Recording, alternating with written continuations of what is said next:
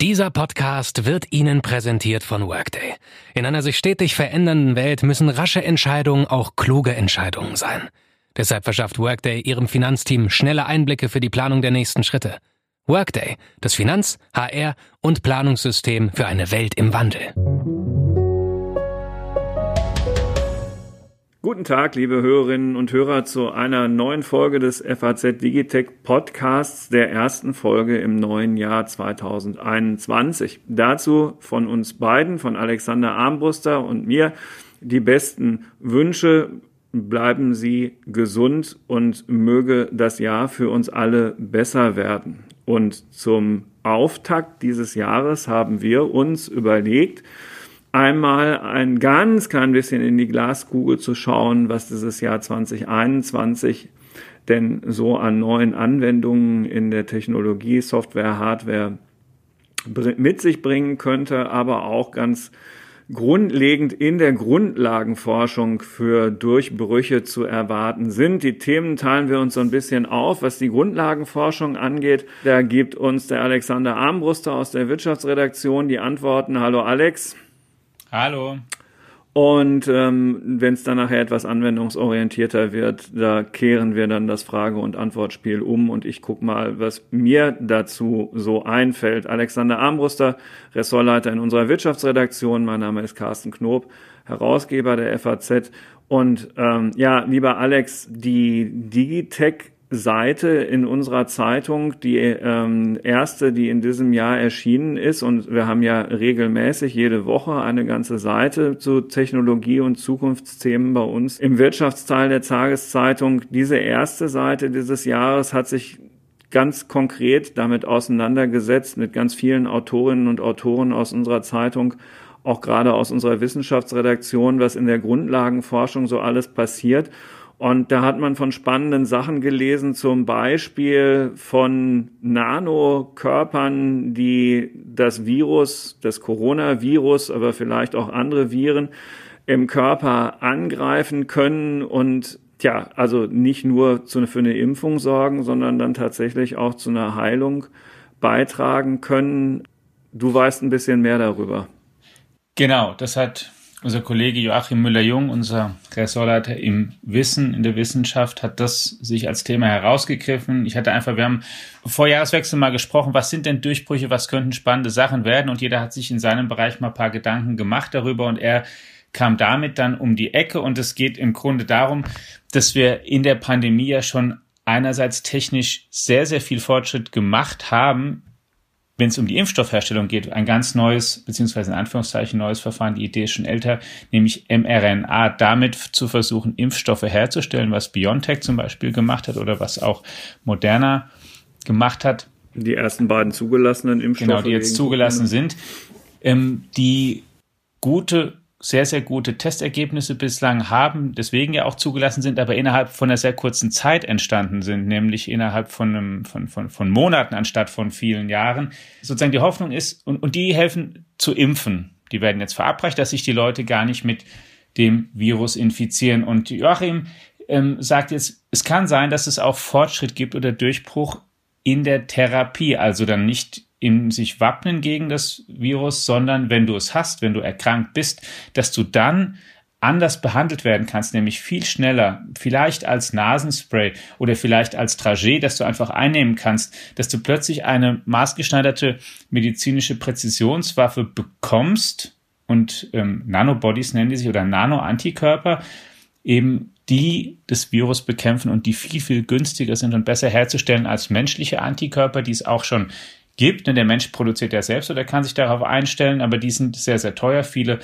tausend Dollar kostet sowas und mit dem neuen Verfahren, sagt er, kann es vielleicht sein, dass wir das günstiger hinkriegen und dann auch zielgerichteter. Und sozusagen, es wäre dann nach der Impfung dann auch der Durchbruch in der Corona-Therapie.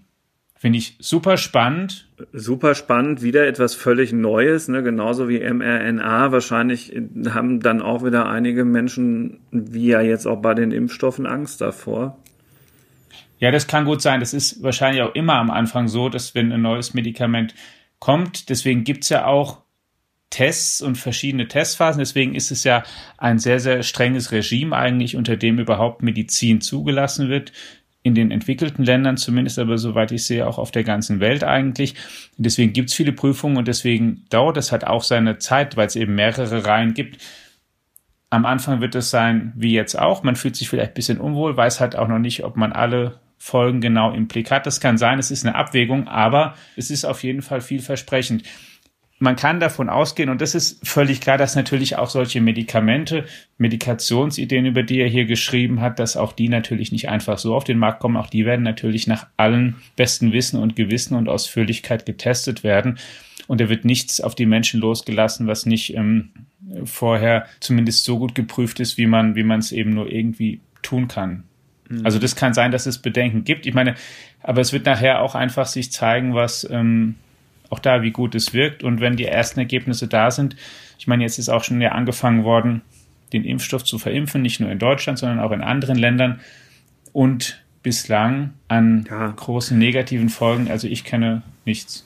Also den Eindruck habe ich auch. Insofern könnte man sogar vermuten, dass der Erfolg des Impfstoffs vielleicht auch die ähm, Berührungsängste mindert, wenn es dann halt in solche richtigen Therapien hineingeht. Ja, wie schon gesagt, liebe Hörerinnen und Hörer, wir springen heute in diesem Podcast ein wenig durch die Themen. Deswegen eine herzliche Einladung dazu, wenn Sie ähm, heute beim Hören das Gefühl haben, ach, das ist aber ein Thema, über das würde ich äh, gerne auch noch ein bisschen mehr erfahren, dann schreiben Sie uns das ruhig.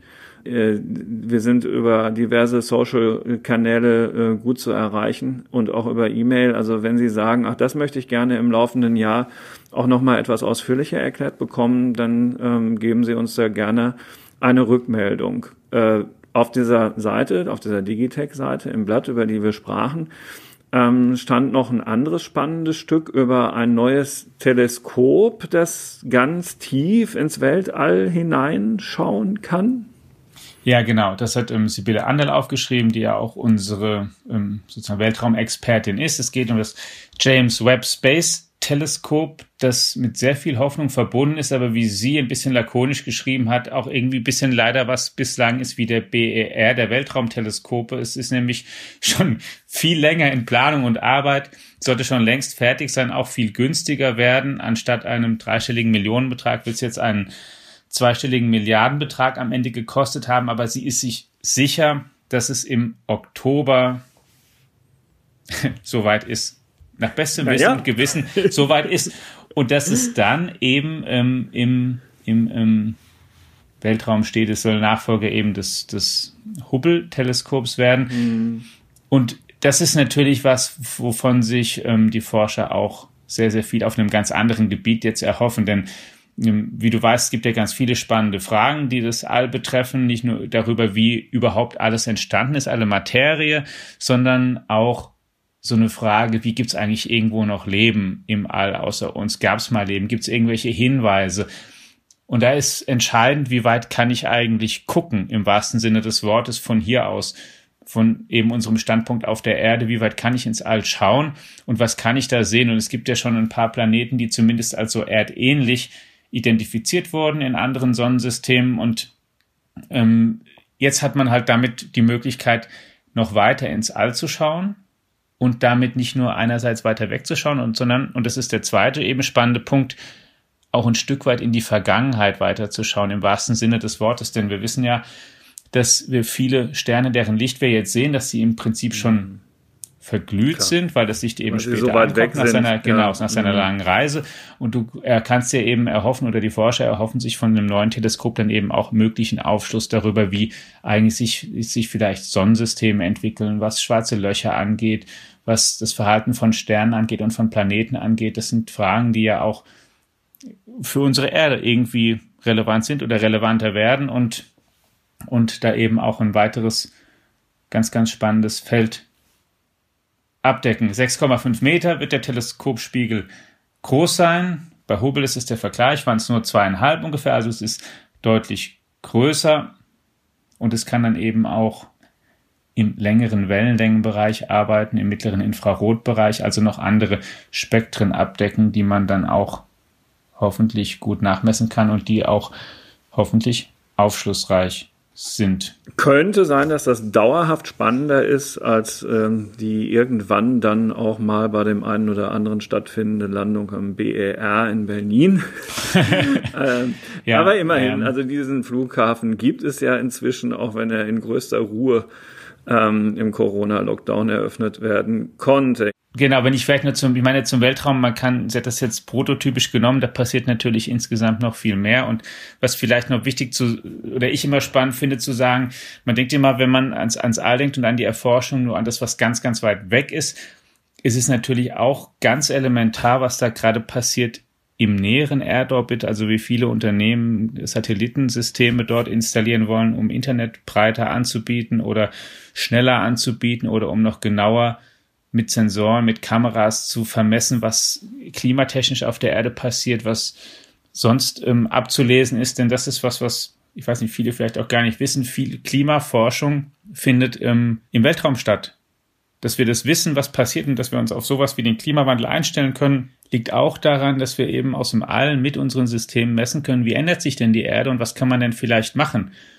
Und deswegen ist Weltraumforschung da auch nicht immer automatisch so, dass man Astronauten ausbildet, die in Raketen oder, oder Raumschiffen zum Mond oder zum Mars fliegen. Auch das ist ja in den nächsten Jahren geplant, zumindest zum Mond mal zurückzukehren, sondern dass es eben auch einfach darum geht, unsere eigene Erde besser zu verstehen vom All aus die Erde besser verstehen. Ähm, dazu wollte ich gerade ansetzen, weil ich glaube, auch darüber hat Sibylle, glaube ich, auch geschrieben, ähm, die Quantencomputer ähm, und wie es da weitergeht. Sibylle hatten wir dazu jedenfalls auch äh, im, im Podcast. Ähm, ja.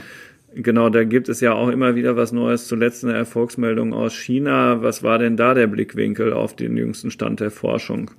Ja, das hat hier der Manfred Dindinger gemacht. ah, der, der, andere Experte. Genau, genau. der andere Experte. Ja. Und da vor allen Dingen darauf hingewiesen, dass ähm, da ja auch Deutschland vorankommen möchte. Es gibt jetzt zu Jahresbeginn im, im Frühjahr, ich weiß den genauen Termin noch nicht, aber da wird dann in Stuttgart der erste echte deutsche Quantencomputer eingeweiht werden. Den wird IBM bauen und liefern, aber es wird eine komplett hier installierte Anlage sein, die auch hier verwendet wird und erforscht wird. Und da ist natürlich auch ziemlich viel Hoffnung drin, dass man da diese, diese Technologie besser in den Griff bekommt. Eins vielleicht zu Quantencomputer. Es ist auch ein Oberbegriff für verschiedene Ansätze, um das abzubilden. Die Idee ist, dass man einfach bestimmte Rechnungen viel, viel besser durchführen kann, weil man nicht mehr Rechenschritte hintereinander durchführen muss, sondern weil man sie gleichzeitig durchführen kann, weil man eben noch kleiner und kleinteiliger wird und weil man sich quantenphysikalische Eigenschaften zunutze machen kann. Und da ist die Konkurrenz auch größer geworden. Es gibt Unternehmen, die da viel investieren. Google zum Beispiel, die auch schon spannende Erfolge selbst vermeldet haben, die letztes Jahr, da hatten wir ja dann auch drüber gesprochen, einen für sich beansprucht haben, ähm, in einem Fall auch die sogenannte Quantensupremacy erreicht zu haben. Also das war das, was die Chinesen jetzt zum Jahreswechsel auch für sich reklamiert hatten. Genau, genau. dass du halt zeigst, du kannst hier mit dem Quantencomputer bestimmte Berechnungen eben schon in echt wirklich hast du mal schneller durchgeführt, als es der schnellste Supercomputer kann. Und weil die Hoffnung so groß ist, wird da auch viel Geld reingesteckt und entsteht auch eine entsprechende Konkurrenz. Und ein Grund, über den wir ja auch schon mal sprachen, ist, warum das jetzt sozusagen eine neue Hoffnung ist, dass man eben sieht, mit den anderen Computern kommt man langsam an gewisse Grenzen, die können nicht mehr sehr viel kleiner werden. Wir haben über Moore's Law auch schon gesprochen, das vielleicht ausläuft und was sieht man auch bei den Transistoren zum Beispiel, die werden, ähm, wenn man jetzt zum Beispiel davon redet, dass die, dass die Transistoren im Nanometerbereich noch kleiner werden, von 15 auf 10 auf 5 äh, mittlerweile. Da geht es ja um Chips, wo wir nachher auch noch drüber sprechen werden. Mhm da ist es dann so, dass es oft gar nicht mehr in echt die Transistorenlänge ist, 5 Nanometer, sondern dass die eine rechnerische, imaginäre Größe ist, die sich daraus ergibt, dass man versucht, eben die Strukturen anders zu verschalten oder einfach Platz zu sparen auf den Chips und sich dann diese Rechenwerte ergeben. Aber man kommt da einfach an physikalische Grenzen, wie klein man werden kann. Und eine Idee ist eben, wenn man dann schon auf praktisch Molekül- oder Atomgröße fast ist, das nächst kleinere sind dann halt irgendwann Quanten und dann ist man in der Quantenphysik, da gelten andere Gesetze und kann man sich die eben zunutze machen und dann ist man beim Quantencomputer. Da aber vielleicht auch eins auch ganz klar an der Stelle gesagt, da sind wir noch ziemlich am Anfang. Also ich wäre ähm, sehr überrascht, wenn wir da jetzt in diesem oder im nächsten Jahr schon so weit sind, dass hier das wirklich ähm, regulär häufig eingesetzt wird. Da wird es Fortschritt geben. Das ist ein spannendes Feld, aber da sind wir ganz klar noch in der Grundlagenforschung im allermeisten mhm. Bereich. Verlassen wir mal mit dem letzten Thema, nachdem ich dich mal fragen möchte, so ein wenig das, den Bereich der Grundlagenforschung und gehen hinein in die Trading-Realität von Leuten, die ähm, nicht mehr wissen, äh, wo sie eigentlich noch ihr Geld anlegen sollen. Ist aber auch technisch, es geht um, um Bitcoin. Ähm, das äh, ist einigermaßen atemberaubend, was sich da äh, jetzt ja. gegen Ende des vergangenen Jahres und auch zu Beginn des neuen im Kurs abspielt. Ich habe äh, gerade mal geguckt, also in Deutschland steht das Ding jetzt ähm, im Moment bei 30.700 ähm, Euro. Und äh, wenn man, also um das mal so ein bisschen greifbar zu machen, wenn man im Jahr 2017 so gut 70 Euro in äh, Bitcoin investiert hat, um das einfach mal auszuprobieren, wie das überhaupt geht mit dem Handel von irgendeinem so Fragment von einem Bitcoin. Und wer dann das vergessen hat, ähm, dieses Konto und dann da jetzt zum Jahreswechsel oder gerade eben mal wieder drauf geguckt hat, der hat festgestellt, dass aus diesen gut 70 Euro inzwischen 1000 geworden sind und äh, mal angenommen, da wäre man vor drei Jahren nicht nur zum Spaß reingegangen äh, mit so einem Mini-Anteil, sondern etwas ernsthafter, dann ist es ja atemberaubend, was sich da abspielt. Was spielt sich denn da ab, Alex? Ja, es ist also der nächste Boom und von meinem Gefühl her und was ich bisher drüber gelesen habe, ist er breiter als der letzte. wir hatten ja schon mal einen starken Preisanstieg auf ja, 20.000 Dollar war das dann ähm, auch vor ein paar Jahren gewesen. Dann ist es wieder abgeebbt und jetzt ähm, geht der Preis noch viel breiter in die Höhe. Und zwei Sachen finde ich interessante Indizien. Einmal, es gibt jetzt Namen, die sich zu Wort melden und sagen, dass es interessant ist, die es davor nicht getan haben. Das sind einmal schon gestandene ähm, Hedgefondsmanager, die durchaus auch in deinem Alter sind übrigens, also so ähm, Tudor oder Drunkenmiller, die ähm, viel Geld mit anderem verdient haben bisher, sagen jetzt, das ist eine interessante Idee. Auch JP Morgan kann dem einiges offenbar abgewinnen. Es ist sozusagen ein bisschen mehr an der Wall Street angekommen, also einerseits. Und zum Zweiten ist also raus aus der Hobby-Ecke sozusagen von. Ja, genau, ein Stück weit. Und mhm. zum Zweiten passiert aber auch offenbar in dieser Community viel mehr. Und das, ähm, die Frage ist sozusagen, ist am Ende, was ich nicht weiß, ist, ob am Ende jetzt Bitcoin dann das, ähm, das große Ding wird. Ich meine, das speist sich viel auch aus dem, wie es ursprünglich mal entstand. Die Leute, die sozusagen die, die Investoren der ersten Stunde, die kommen mit denselben Warnungen um die Ecke und sagen, naja, guck mal hier, was mit unserem richtigen Geld passiert, es wird immer mehr und haben eigentlich die Politiker und Staaten und Notenbanken und Unternehmen, haben die eigentlich alles noch so im Griff oder wird das nicht alles, gleitet die Welt nicht sozusagen ab? Das ist mhm. möglicherweise ein Grund, warum da viele sich jetzt ähm, engagieren. Das zweite ist aber, die dahinterstehende, nämlich die, ähm, was wir auch schon mal besprachen, hier die Blockchain-Technologie allgemeiner, dass du eben wirklich einen quasi, ja, am Ende auch, auch ähm, eine ganz neue Form der Datenzusammenarbeit etablierst, weil du eben eben von der Grundidee plötzlich das Internet nicht mehr nur zum Kommunizieren verwendest in vielfältiger Form, sondern die quasi die Blockchain als Art, als oder das, die Idee als grundlegendes Protokoll betrachtest, um Transaktionen durchzuführen, dezentral, ohne Vermittler mehr. Ne? So wie wir das jetzt machen. Ich schreibe dir eine Mail und dann läuft es halt irgendwie, die Mail läuft halt ziemlich dezentral durch das Netz, über den kleine Pakete zerhackt und, und verteilt sich dann überall und es läuft automatisch ab und die setzt sich sicher bei dir zusammen und es muss keiner mehr nachprüfen, ähm, ähm, was weiß ich, ist da jetzt alles richtig angekommen oder ist da, ähm, sondern das ist sozusagen im System steckt es selbst, es wird so übertragen, dass die komplette Nachricht, die ich dir schreibe, dass die heil ankommt. Wenn sie nicht heil ankommt, wird sie halt ähm, zurückgeschickt oder es wird paar Mal versucht auf Wegen aber es sozusagen, es gibt ein Protokoll, nachdem die Nachricht übermittelt wird. Und jetzt ist die Idee, das schaffen wir vielleicht auch mit Geld. Und vielleicht ist der Bitcoin was, was den Durchbruch da bringt in allgemein. Vielleicht ist es aber auch die Ethereum Blockchain oder vielleicht ist es eine andere, die es da gibt oder die da mal irgendwann den, den, den, den Durchbruch bringt. Facebook ist an Digitalwährung dran, die EZB denkt darüber nach. Im Prinzip ist der der zentrale Kerngedanke, du sparst dir den, den ähm, Vermittler sozusagen, die dritte Partei mhm. bei Transaktionen im Netz aus, auf die du vertrauen musst, sei es eine Bank, sei es irgendeine andere Plattform, ein Zahlungsabwickler oder sowas. Weil es konstruktionsbedingt 100% verlässlich ist. Genau, weil es das ist ja. und weil du eben auch viele Randbedingungen da theoretisch auch auch ähm, einprogrammieren kannst oder Bedingungen, von denen du Zahlungen abhängig machen kannst. Und da ist einfach relativ, relativ viel denkbar. Und es gibt, wenn du in dieser Community dich umhörst, dann ganz hehre Ziele. Also eins ist, dass man ähm, gerade für internationalen Zahlungsverkehr interessant sein will, weil man vielleicht besser ist als das System SWIFT, was es jetzt gibt, was die ähm, von, von, von Banken gestützt wird, von den Großen und was den was die Zahlungen eben koordiniert und, und sicherstellt, dass sie abgewickelt werden.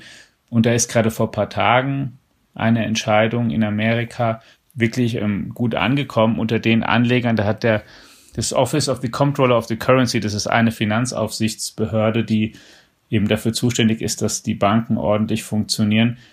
Der hat in einem, einem, ähm, sind man Interpretationsschreiben, das ist ungefähr so, wie wenn eine Aufsichtsbehörde eben zu einem neuen Rahmen oder zu einer neuen Regel bisschen darlegt, wie sie so auszulegen ist und was sie bedeutet, weil die Leute es vielleicht vorher selbst nicht genau wissen. Der hat da im Prinzip, so ist es aufgefasst worden, beschrieben, dass Banken ab jetzt die Blockchain entweder selbst ein Knoten in der Blockchain sein können oder ansonsten die Blockchain auch einfach zur Zahlungsabwicklung verwenden können, so wie sie es mit anderen Währungen bislang auch tun. Und das, wir werden sehen, was daraus wird, aber da ist auf jeden Fall mehr Bewegung drin und da werden wir vermutlich in diesem Jahr auch einiges noch von hören. Ja, ich bin gespannt. Ähm, ich auch. Und das war mein kleiner Neujahrsfragenkatalog an dich, lieber Alex, oder vielleicht hast du ja auch noch ein paar Fragen an mich. Ja, und zwar haben wir uns ja das auch so aufgeteilt, dass wir eben einmal ein bisschen erzählen, was an, an bisschen sozusagen in der Grundlagenforschung passiert und dann und das ist vielleicht auch für viele Hörer noch relevanter jetzt, passiert natürlich auch sehr, sehr viel in der konkreten Anwendung, an Applikationen, an Angeboten, die es gibt. Und ein Thema ist, was lernen wir eigentlich oder hat sich etabliert aus der Pandemie, in der wir immer noch stecken, die bedeutet, dass viele Menschen nach wie vor große Teile ihrer Arbeitszeit oder auch die ganze Zeit im Homeoffice verbringen, auch in der Freizeit weniger rausgehen, verreisen können oder, oder raus wollen auch und sich dann da ganz andere Bedürfnisse einstellen und auch Angebote herausstellen. Was hast du denn entdeckt, Carsten, da? Ja, das ist schon ganz spannend, weil das nichts mit Hochtechnologie zu tun hat, sondern nur mit der Frage, wie sich die Hersteller von Mobiltelefonen, Smartphones und Laptops ähm, darauf einstellen, was jetzt eigentlich neu an Bedürfnissen geweckt worden ist. In diesem Homeoffice sind wir natürlich bis auf weiteres ja auch eng mit den anderen Kolleginnen und Kollegen aus dem Betrieb oder Kunden von uns, wenn man selbstständig ist, in Kontakt und das sehr, sehr häufig auf dem Weg irgendeiner Videokonferenz. Übrigens in eckigen Klammern, die Aktie von Zoom ähm, es hat eine interessante Entwicklung hinter sich. Man muss sich die Frage stellen, ähm, wie das weitergeht. Also da mal eben sozusagen sich eigene Gedanken dazu zu machen, ähm, ob, ob Zoom nicht vielleicht ein spannendes Plattformunternehmen der Jahre 2021 fortfolgende äh, sein kann. Den Gedanken möchte ich sozusagen nur mal in Klammern hier einspeisen. Ähm, ist keine Kaufempfehlung, sondern nur die Empfehlung, selber drüber nachzudenken. Ähm, mhm. Aber äh, warum sage ich das? Weil natürlich die Kamerafunktionen, und darauf ähm, zielte ja auch deine Frage ab, ähm, sehr viel wichtiger geworden sind als früher schon mal. Laptops zum Beispiel waren ja ziemlich out und waren jetzt ausverkauft. Und ähm, nur die ähm, Geräte, die da im Markt sind, haben in der Regel keine besonders gute Frontkamera. Also genau die Kamera, die man braucht, äh, um, um äh, Videokonferenzen in hoher Bildqualität zu führen, ist oft von minderer Qualität. Auch bei den äh, MacBook Pros von Apple ist sie zuletzt nicht abgegradet worden und wird von Apple auf Software-Upgrades verwiesen, aber die Kamera hat halt immer noch die Optik, die sie hat und die ist nicht wirklich überzeugend und das gilt für viele, viele Hersteller. Das wird sich ändern im Jahr 2021. Die Geräte, die da neu auf den Markt kommen, ähm, werden auf jeden Fall an der Stelle besser ausgestattet sein. Und das gilt auch für neue Mobiltelefone. Also ganz konkret hat Samsung zum Beispiel angekündigt, dass die nächste Generation von Galaxy Smartphones erheblich bessere Video Recording und Calling Funktionen haben wird, weil man einfach da in, in dieser Art der Arbeit, in die wir durch die Corona-Pandemie hereingeschlittert sind, nicht drumherum kommt, da nachzurüsten. Die Leute wollen das einfach. Ist ein Kaufargument geworden.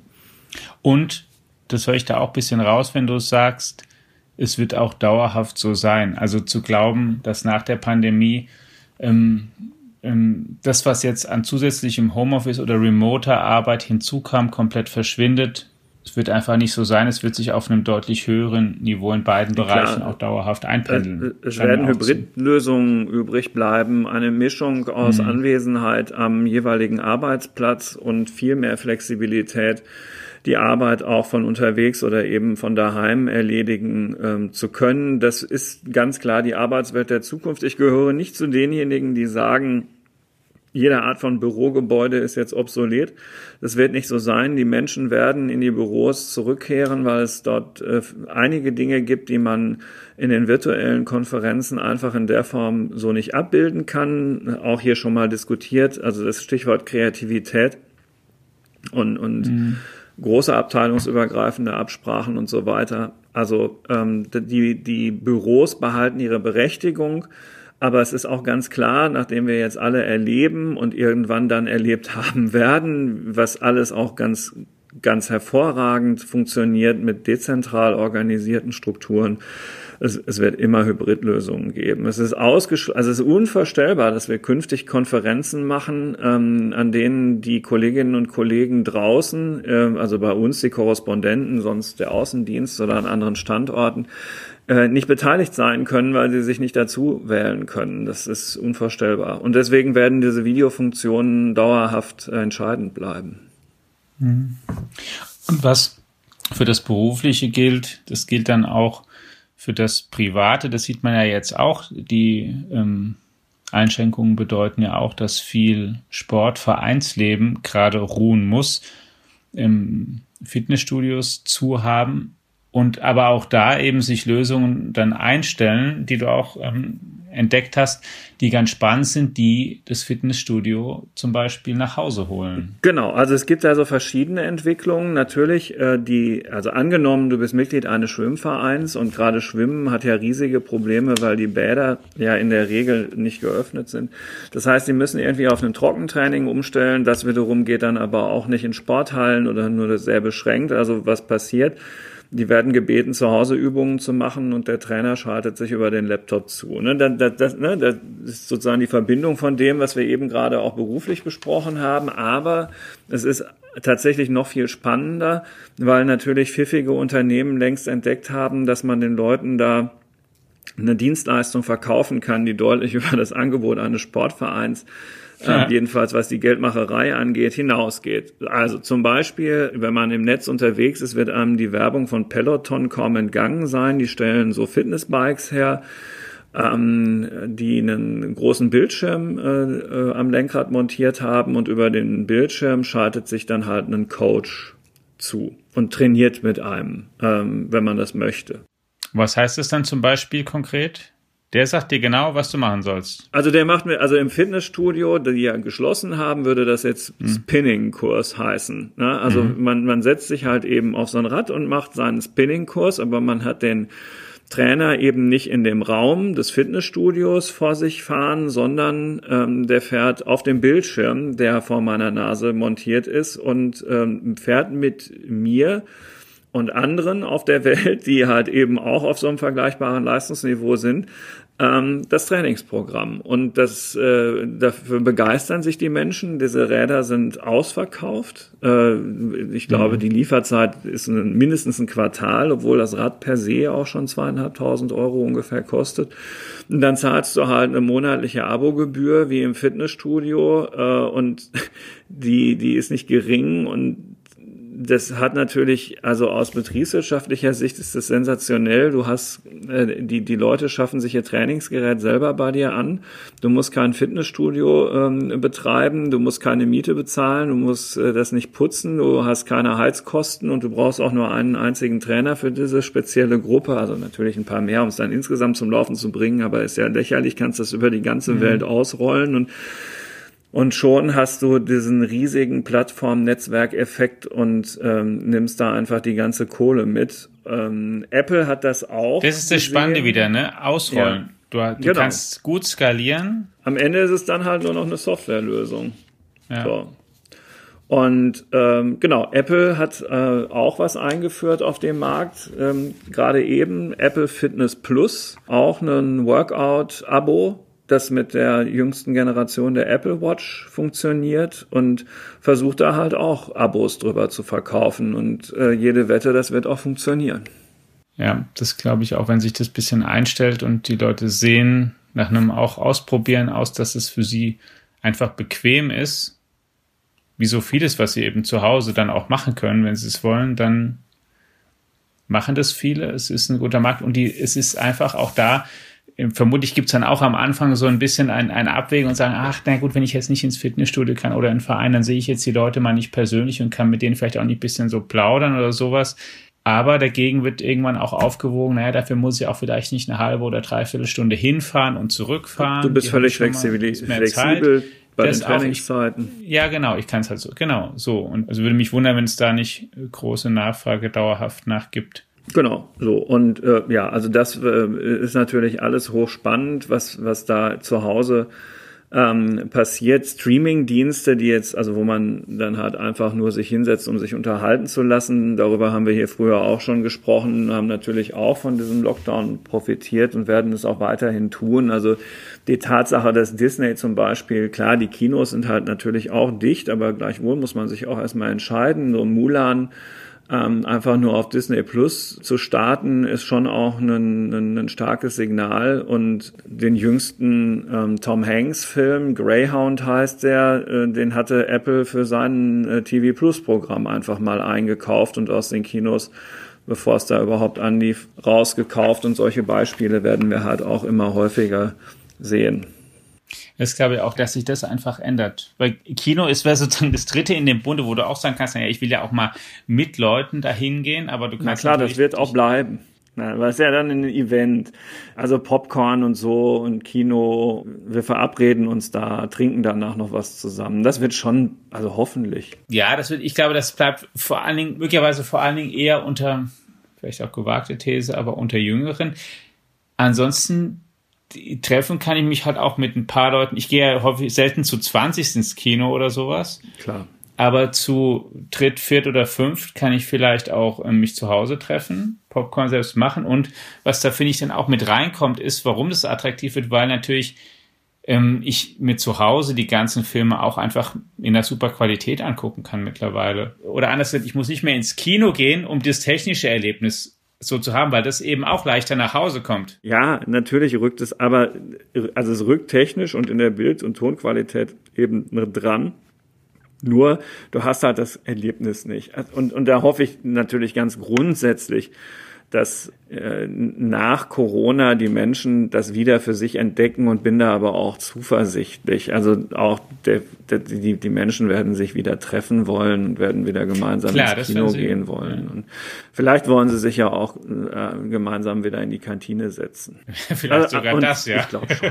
ja. Und äh, wo du gerade, du hattest darauf schon angespielt, äh, das ist jetzt dann auch noch ein, noch mal ein kleiner Themenwechsel, schließt aber etwas an, etwas an, was du im ersten Teil schon erwähnt hast. Ja klar, Moslor stößt an eine Grenze, aber Jetzt gegen Ende des vergangenen Jahres haben wir natürlich schon noch mal was Wegweisendes erlebt, also einen, einen Geschwindigkeits- und Leistungsschub in der äh, Prozessortechnik, den selbst Fachleute so nicht erwartet hatten. Und zwar hat Apple da ja einen Teil seiner äh, Laptop-Serie umgestellt auf ähm, Chips, die auf der ARM-Technologie beruhen. Wir hatten ja den, den ARM-Gründer vor einiger Zeit ja auch mal im Podcast und ähm, da deutete sich das schon an, dass das passiert. Jetzt sind diese Geräte da und die Kollegen, die die schon mal getestet haben, sind wirklich komplett begeistert, weil es wirklich also es ist ein Leistungssprung und gleichzeitig verbrauchen die weniger Energie, so dass der Akku deutlich länger durchhält, was bei ähm, äh, jeder Art von Laptop natürlich wirklich ganz entscheidende Sprünge nach vorne sind. Und diese äh, Chip-Technik wird das ist ganz glasklar äh, in an breiter Front auch in die Laptops von anderen Herstellern einziehen. Das kann ich mir gar nicht anders vorstellen. Apple konkret hat angekündigt, seine ganze ähm, Computer-Serie, ähm, also alle Macs äh, bis 2022 auf diese neue Chip-Technologie umzustellen, weil die es tatsächlich auch geschafft haben, dass die Software-Kompatibilität bleibt. Das ist halt der Abschied von der Intel-Technologie. Da muss man mal gucken, das wird im Windows-Lager schwieriger, ähm, rein softwareseitig gesehen, aber Apple hat es echt im, hat es echt im Griff. Ähm, ja, und Intel ähm, hm, muss sich ähm, ganz schön anstrengen. Ja. Also die haben jetzt echt Grund, ähm, paranoid zu sein. Gut, es gab ja Gerüchte auch schon und sie haben ja einerseits auch schon mal bestimmte Chip-Produktion zum Teil an TSMC ausgelagert, an den taiwanesischen ähm, Auftragsfertiger, an den führenden, weil sie in der kleinsten Größe vielleicht nicht so gut mitkommen. Es gibt aber auch Gerüchte, ob die sich auch quasi wie AMD aufspalten.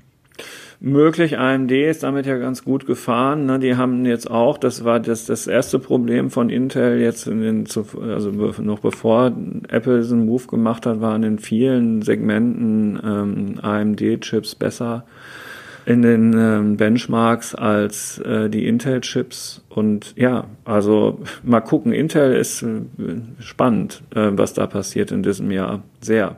Aber nicht nur dort. Ja, aber deswegen haben wir ja versucht, ein bisschen den Vorhang Ja, den Überblick. Ja, das genau. und es wird an viel von und wir haben natürlich ähm, auch jetzt nicht alles abgedeckt. Ja, nur um Himmels Willen. Also wir haben zum Beispiel nicht über die Software im Golf 8 gesprochen, darüber wolltest du ja nicht reden.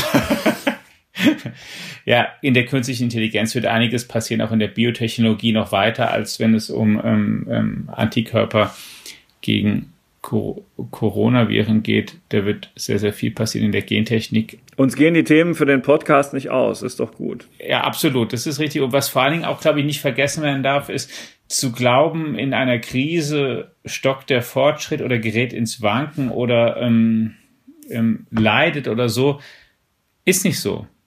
Eine Krise hat schlimme Folgen. Das ist was, was man eben auch manchmal denkt. Ich meine, das, was wir viel, wovon wir reden, wir können jetzt noch viel weiter in der Geschichte auch in die ähm, Mitte des letzten Jahrhunderts oder noch weiter zurückgehen. Aber alleine auch, wenn wir mal uns die Finanzkrise ansehen, die da zwei Lehman Brothers und so weiter und die Folgen, die wir dann haben, das sind die Jahre dann, in denen plötzlich die KI wieder kam.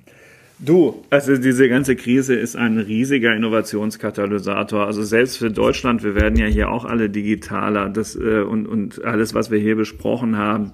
Ich meine, so in beidem. Einmal in der Anwendung, also in dem anzuwenden, was es schon gibt. Ähm, das sind ja viele Sachen, über die wir sprachen, sind ja Sachen, die es einfach schon gibt, die einfach äh, erstaunlich wenig Leute zum Teil halt anwenden, auch, auch ähm, digitaler Unterricht oder sowas. Ja, das sind ja jetzt auch nicht komplett neue Sachen erfunden worden, sondern es ist einfach so, dass die Sachen, die es gibt, dass die eben jetzt von immer mehr Leuten verwendet werden. Aber ich meine jetzt auch in der Grundlagenforschung, da stockt häufig wenig und da passieren gerade in so Phasen oft Sachen, die gehen dann zum Teil unter, weil sie durch die Großnachrichtenlage ähm, völlig zugedeckt werden, weil die Leute denken, ah, wie geht's mit der Finanzkrise weiter und für, ist das schlimm und wie wird das eigentlich gemacht? Aber KI ist ein Beispiel, auch, auch der Bitcoin übrigens, ich meine, der ist auch als Folge der Finanzkrise 2008 entstanden, aber gerade so währenddessen und in dem, das hat auf gar keinen Fall auch jetzt unterschätzen. Der Fortschritt lässt sich von Corona nicht aufhalten, auch der Grundlagenfortschritt nicht.